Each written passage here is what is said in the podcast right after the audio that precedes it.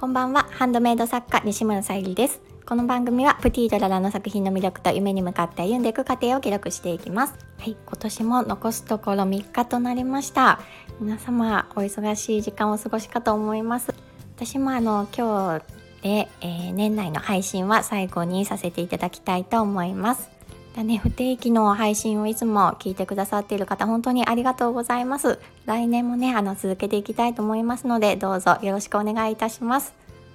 はい、えー、今日は、えー、1月の誕生石ガーネット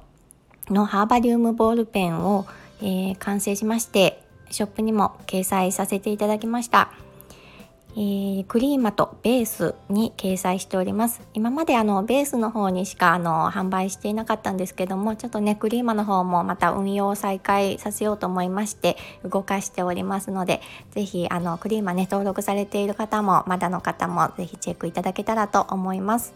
ガーネットもあのいろんなお色味があるんですけどもあのよくね知られている深い赤みのあるお色を選びました。またグリップカラーもねそれに見合うカラーがありましてルビーレッドというカラーを使いまして、えー、アレンジさせていただきましたあとお花とあとシャボン玉のようなねガラス玉を使用しているのであの画像でね見ていただくより本当に手元で実際見ていただきたいなと思うくらい綺麗になっております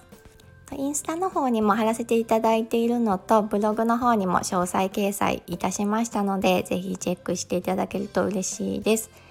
ガーネットのね意味が真実友愛実りということであの新年のね幕開けにもぴったりなお祝いモードの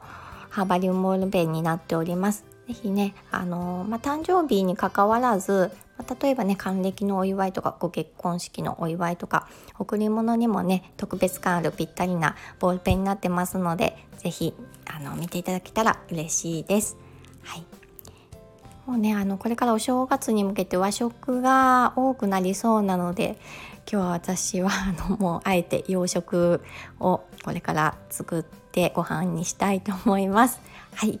えー、2022年もお世話になりました。また来年もどうぞよろしくお願いいたします。失礼いたします。プティートララさゆりでした。